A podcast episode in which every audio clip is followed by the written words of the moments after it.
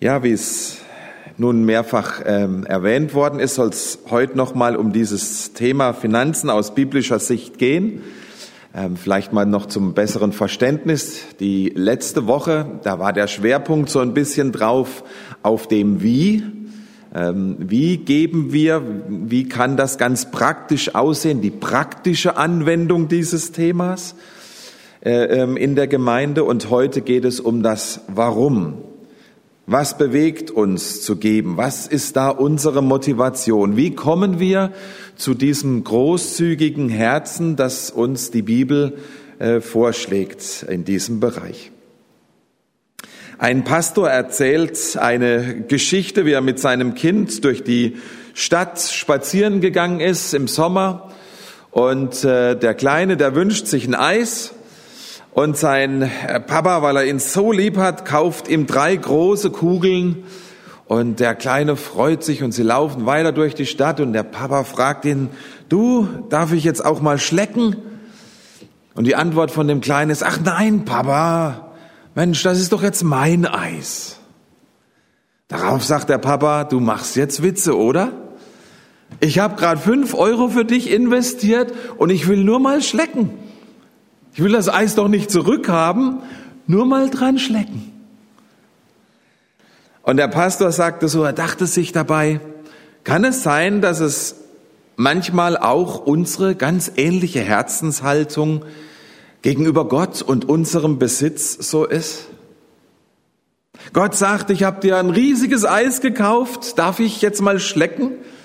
Ich habe dir so viel geschenkt, habe dir so viel gegeben hey, wie schaut's aus? Willst nicht was zurückgeben für den Bau meines Reiches? Und wir, oh Herr, ich habe gerade ein Haus gebaut, das muss ich abbezahlen. Das Auto ist noch eine Rate, diese und jene Verpflichtungen.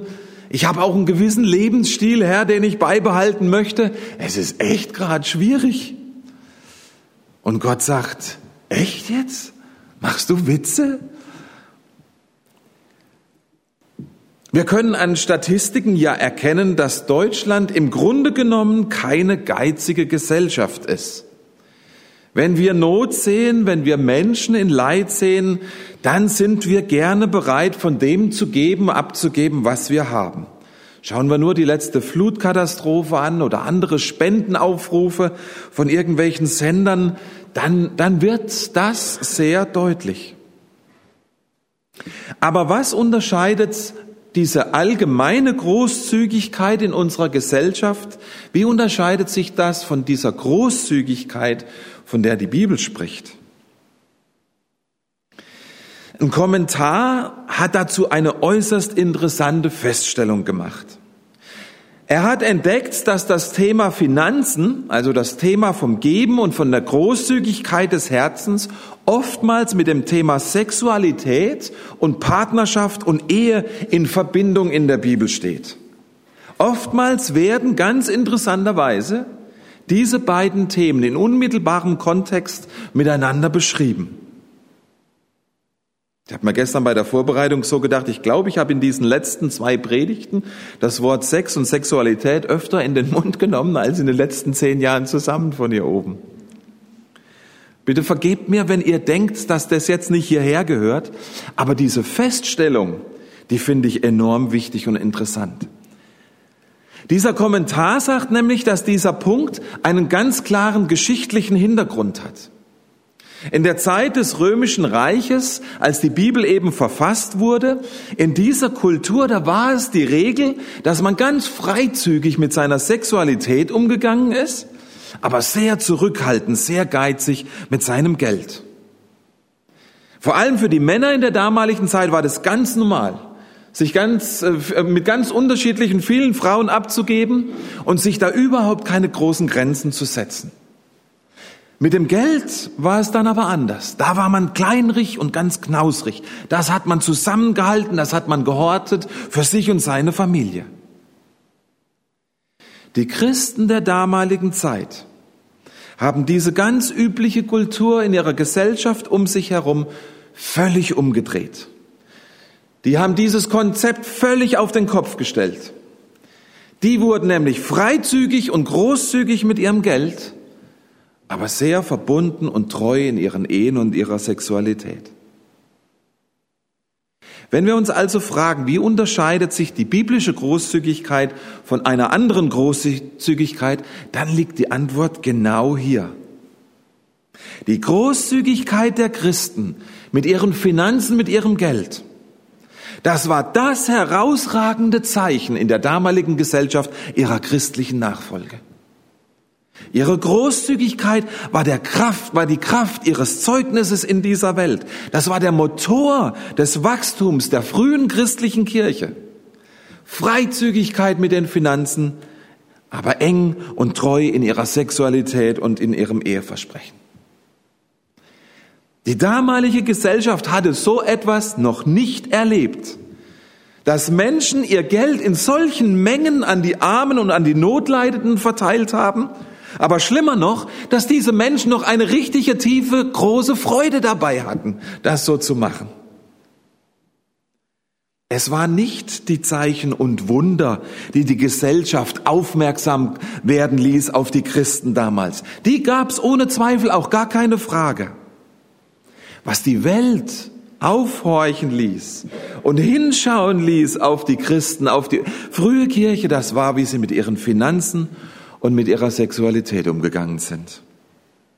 Das unterscheidet biblische Großzügigkeit von der Großzügigkeit dieser Welt.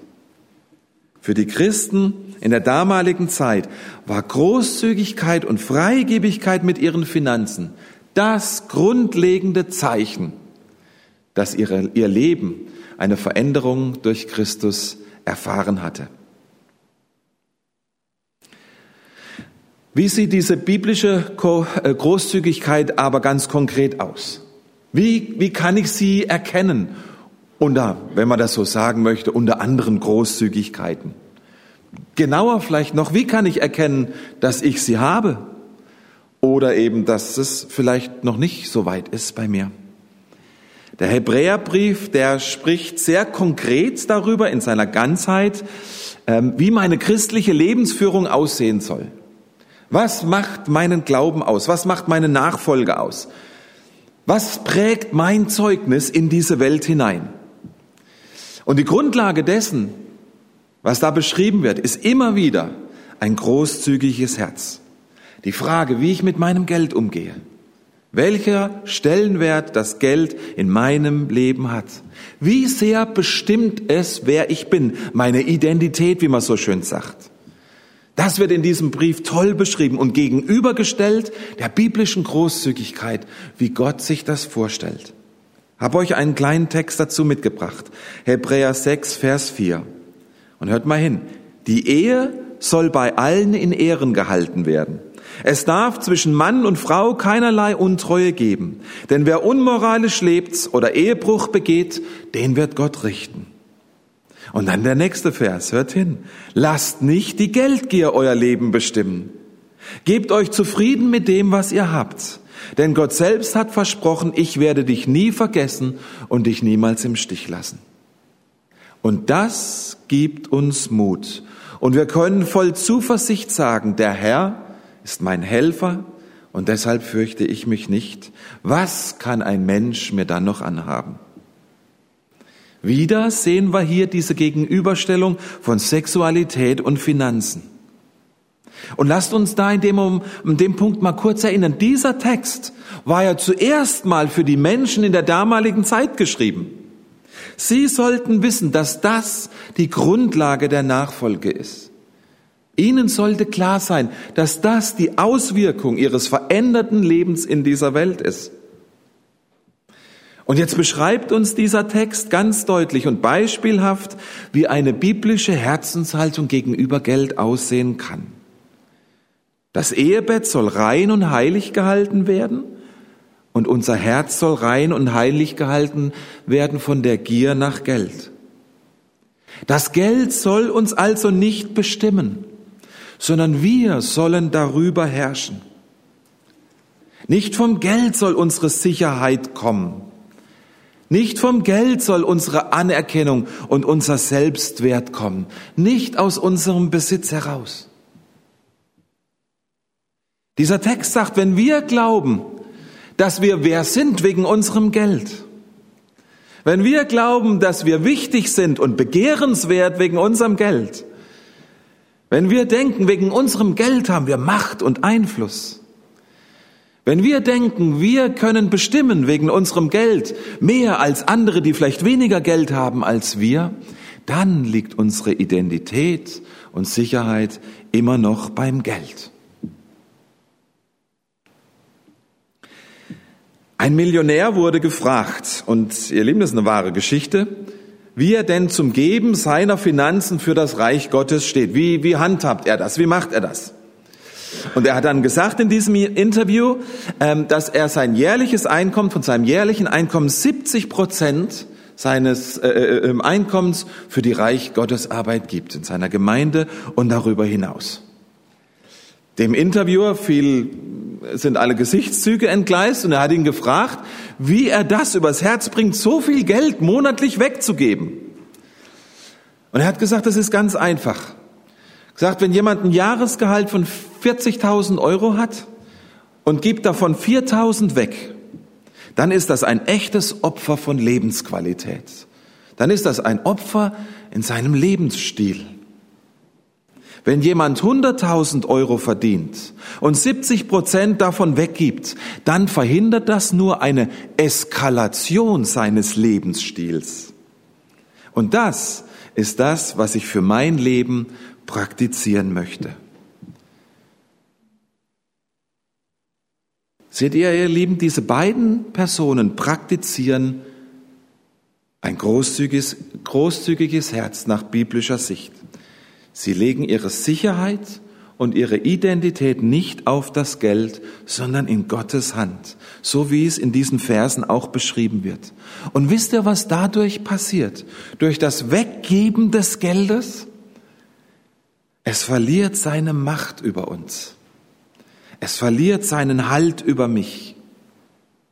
Es verliert seinen heiligen, ja fast schon sakralen, götzenhaften Status, den es vielleicht in unserem Leben haben kann. Und wir werden frei. Wir werden frei, wenn wir es weggeben von seinen Bindungen, von diesen Gefahren, die wir hier in den Einleitungen schon gehört haben. Ihr Lieben, welche Zeit, wenn nicht unsere heute, bietet es uns an, in dieser Welt wieder genauso aufzutreten? In dieser Zeit, wo Sex und Sexualität etwas ganz Normales und Weltliches geworden ist, das man mit so vielen Menschen teilt, aber wo das Geld so heilig geworden ist, dass man es mit keinem gerne teilt, geschweige denn noch großzügig. Ihr Lieben, welche Gesellschaft, wenn nicht unsere westliche Welt, würde aufmerksam auf uns schauen, wenn wir gut und großzügig in Gottes Reich investieren und damit die Not anderer Menschen lindern und unsere Sexualität eben nicht mehr der Welt anpassen, sondern guten biblischen Vorgaben folgen würden. Was würde die Welt auf uns schauen und über uns denken, wenn bei uns Christen der Sex wieder heilig wäre, aber Geld sowas von unwichtig, dass wir es einfach gerne teilen? Letzter Punkt, wie kommen wir dahin, dass wir so ein großzügiges Herz bekommen? Wie, wie machen wir das, dass, dass das bei uns Ehrlichkeit wird? Der ausschlaggebende Punkt hier liegt in Vers 5, der letzte Teil. Da heißt es, ich lese es euch nochmal vor, Gott sagt, ich werde dich nie vergessen und dich niemals im Stich lassen.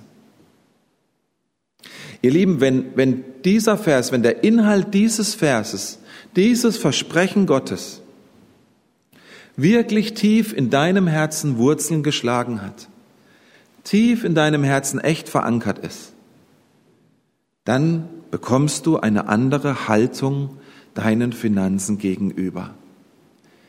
Was sagt dieser Vers, wenn Gott sagt, ich werde dich nie vergessen und dich nie im Stich lassen? Was, was bedeutet das? Das ist eine zweifache Bedeutung, die hier drin steht. Zum einen bedeutet es das Gegenteil von dem Vers hier, nämlich dass alles andere außer Gott, alles andere, in das ich mein Geld investieren kann, mich eines Tages verlassen wird, mich eines Tages im Stich lassen kann. Investiere ich mein Geld in die Bildung, ihr Lieben, dann ist das Wissen von heute morgen schon wieder Schnee von gestern. Investiere ich in mein Aussehen, ich werde irgendwann alt werden. Und ihr kennt das Sprichwort, Schönheit vergeht. Und Hektar irgendwann auch. Investiere ich in Kleider, dann sind sie irgendwann abgetragen oder schon morgen wieder aus der Mode. Investiere ich in mein Haus, irgendwann wird's alt und kaputt. Und so dreht sich das Karussell meiner Ausgaben und Investitionen für mich selbst immer weiter, immer schneller. Aber irgendeiner muss die Wirtschaft ja am Brummen halten, ne? und ich trage meinen Teil dazu bei. Ihr Lieben, was ist ein tragendes Fundament?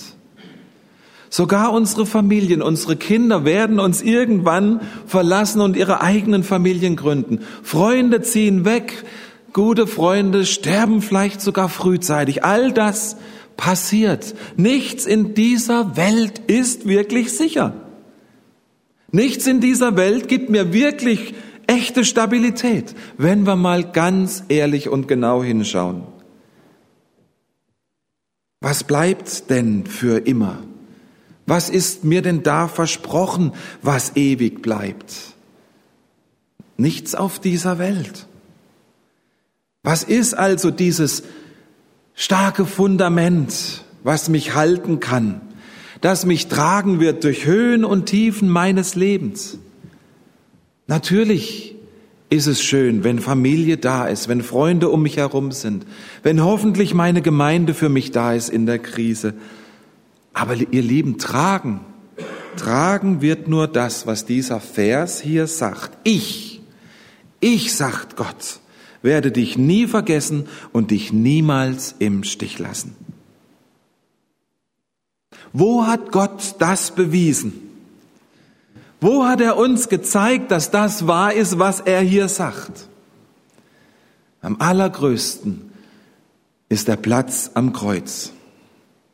Dort hat Jesus gesagt, wo ihn der Vater verlassen hat, wo sich der Vater von ihm abgewandt hat, dort hat er uns gezeigt, ich werde dich nicht verlassen. Ich halte das hier aus, damit du weißt, ich werde dich nie mehr, nie mehr allein lassen. Ich bleib bei dir und zwar für immer und ewig.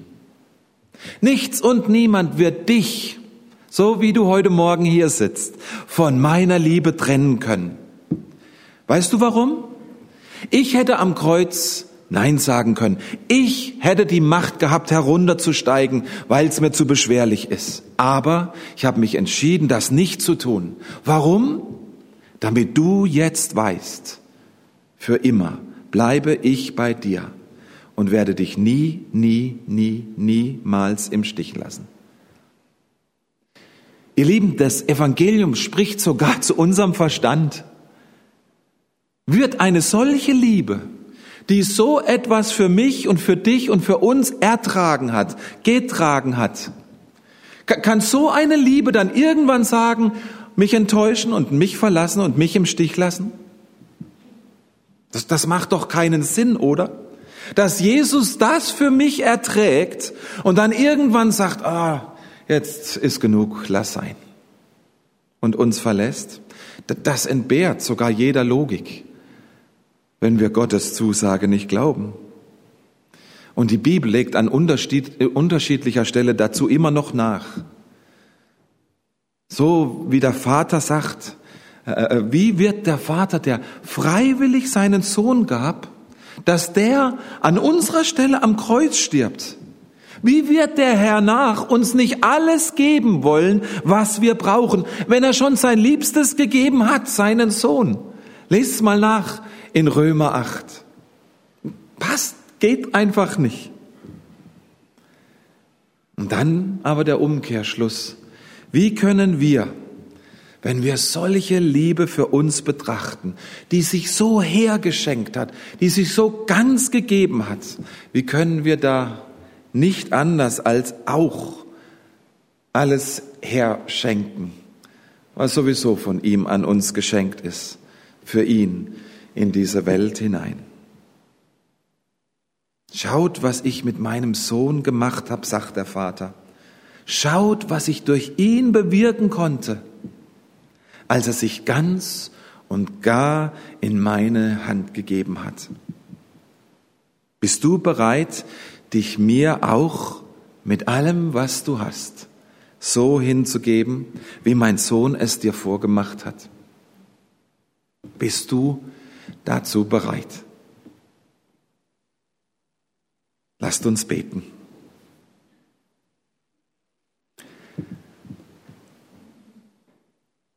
Wir preisen dich, Herr Jesus, für wer du bist. Dieser liebende Gott, der so ganz und gar und verschwenderisch geliebt hat und alles, wirklich alles hergegeben, sein eigenes Kind, seinen eigenen Sohn hat sterben lassen, wie könntest du uns dann noch irgendetwas vorenthalten? Wie können wir einem Gedanken aufsitzen, dass wir uns noch selbst versorgen müssen? Wie können wir einem Gedanken glauben, der sagt, ich muss festhalten, wenn du sagst, schau hin, was ich tun kann, wenn ich mich ganz gebe? Ich bitte dich herzlich, Herr Jesus, dass du uns hilfst, mutig zu sein, um dir zu vertrauen da, wo es wirklich, wo es wirklich wehtun kann. Herr Jesus, zeig uns unseren ganz persönlichen Weg. Heiliger Geist, sprich jetzt zu unserem Herzen, dass du, du willst uns nicht kaputt machen, sondern du, du willst nur das Beste für uns und du zeigst uns die Wege dazu auf. Du willst uns befreien von all dem, was uns in dieser Welt noch binden kann und willst uns auf Werte hinweisen, die über diese Welt hinausgehen, die ewig sind. Oh, lass uns mutig sein, Herr, und in diese Ewigkeit investieren mit allem, was wir haben, mit allem, was wir sind, mit unserem Geld, mit unserer Zeit, mit unserer Mitarbeit, mit, unseren, mit unserer Kraft. Schenk uns den Mut, Herr Jesus, dir zu glauben. Das ist wirklich nichts für Weicheier, Herr, sondern es sind große Schritte, aber du gehst mit. Wir geben dir unser Herz hin, wir halten dir unser Herz hin. Wirke du in uns, in Jesu Namen. Amen.